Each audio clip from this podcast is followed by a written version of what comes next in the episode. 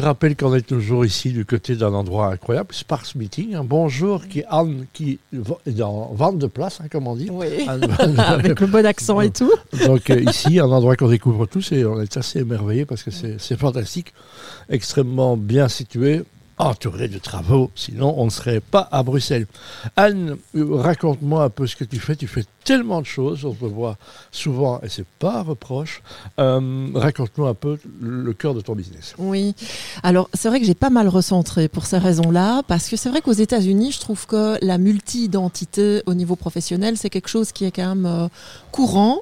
C'est un peu moins le cas en Europe, j'ai déjà remarqué. C'est difficile, euh, les gens aiment bien vous mettre dans une case.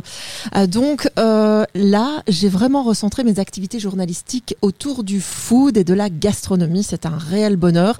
Ça a commencé déjà à peu près il y a un an, un an et demi. J'avais recentré pas mal de mes chroniques là-dessus.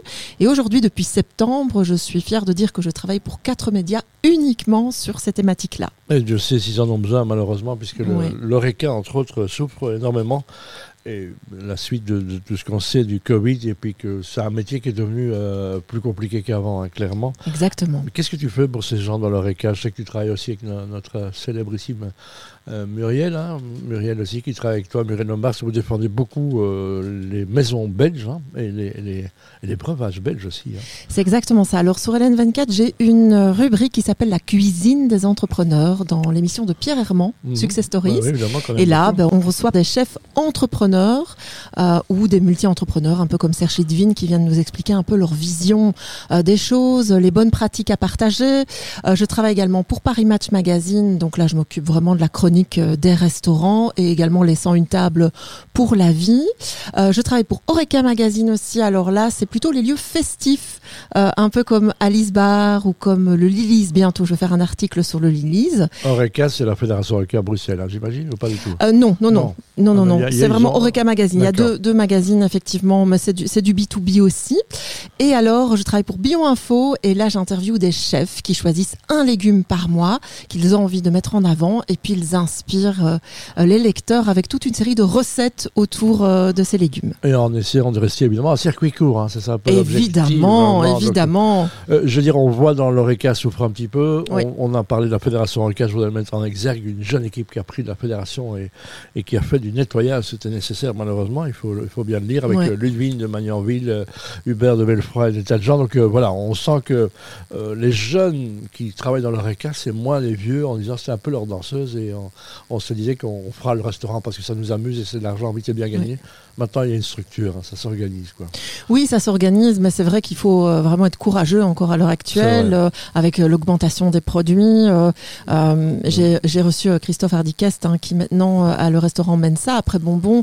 Il, il parlait d'une augmentation quand même de 25% pour, pour les produits aujourd'hui. Donc, ça reste une aventure compliquée et obligatoirement, et c'est ça évidemment que j'aime dans ce boulot-là, c'est que c'est des gens passionnés, en fait, des gens passionnés, passionnants. Même une belle maison comme notre ami Jean-Louis Saint-Olé dit je je, lutte pour survivre, donc parce que les, prix sont, colossaux, hein, les prix, les, frais généraux.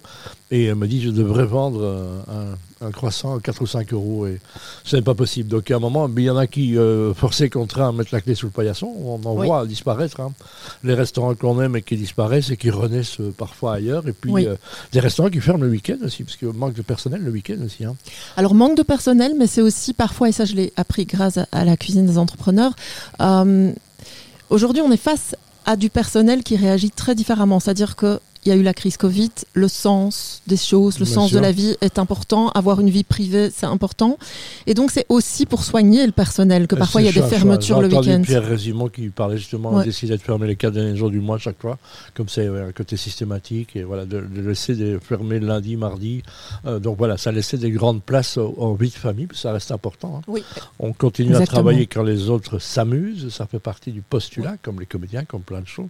Mais c'est vraiment difficile. Qu'est-ce que tu ferais, toi, si tu avais une baguette magique pour relancer l'ORECA euh, partout euh, et à Bruxelles Que, faudrait-il faire? Alors quelque chose qui m'a beaucoup marqué, c'était un échange avec Serge Lidvin qui mmh. disait que la mobilité à Bruxelles, alors là, je parle de Bruxelles pour le coup, mais je suis bruxelloise, donc euh, était. c'est la même chose à Liège aussi, hein, par exemple. C'était, Kata, et, et, en fait, il me dit qu'il y a toute une série de personnes qui venaient d'en dehors de Bruxelles venaient manger euh, à Bruxelles et ne le font plus pour ces raisons-là. Euh, le parking coûte cher, c'est dangereux aussi, donc euh, pas avoir peur de le dire. le côté good move, c'est la catastrophe, donc effectivement, se faire plaisir, bon, tourner pendant trois quarts d'heure pour trouver une place, ça gâche un peu le plaisir. Voilà, donc je, dirais une énorme amélioration de la mobilité euh, à tous les niveaux. Quoi. Philippe Claus, s'il nous entend, voilà, tu sais ce qu'il reste à faire, donc euh, j'espère que tu resteras à la ville de Bruxelles, etc. Et puis coordonner aussi euh, tous les travaux, on le voit ici. Anne Van de Place, qu'est-ce que tu as demandé au Père Noël? Ah, Qu'est-ce que j'ai demandé au Père Noël? Eh bien, continuer, parce que je m'épanouis beaucoup pour le moment, mais comme comme vous le savez, euh, Pierre, bah, tout ce qui est euh, média, c'est toujours compliqué. Hein. Euh, parfois ça s'arrête, parfois ça reprend. Donc que ça dure le plus longtemps possible parce que je, rencontre des belles personnes. je suis fière de pouvoir les mettre en avant aussi, de mettre leur lieu en avant. Donc j'espère que ça va continuer tout simplement. Tu peux bien le dire parce que les gens qui sont dans les médias, c'est parfois un sacerdoce. Hein. On est payé avec des repas chauds et des places de parking. On le dit souvent rien, mais c'est la vraie vérité. Donc sachez qu'un article dans un journal indépendant, c'est facturé 20 balles, 20 hein, euros. Donc c'est parfois quelques heures de travail. C'est comme ça. Mais on continue à y croire. Hein. Exactement. Eh bien, merci. On te retrouve partout avec la couleur bleue. Là, t'as mis, euh, as défié le soleil, mais oh, il n'arrivera plus aujourd'hui. On espère demain. Merci, Anne. Avec plaisir.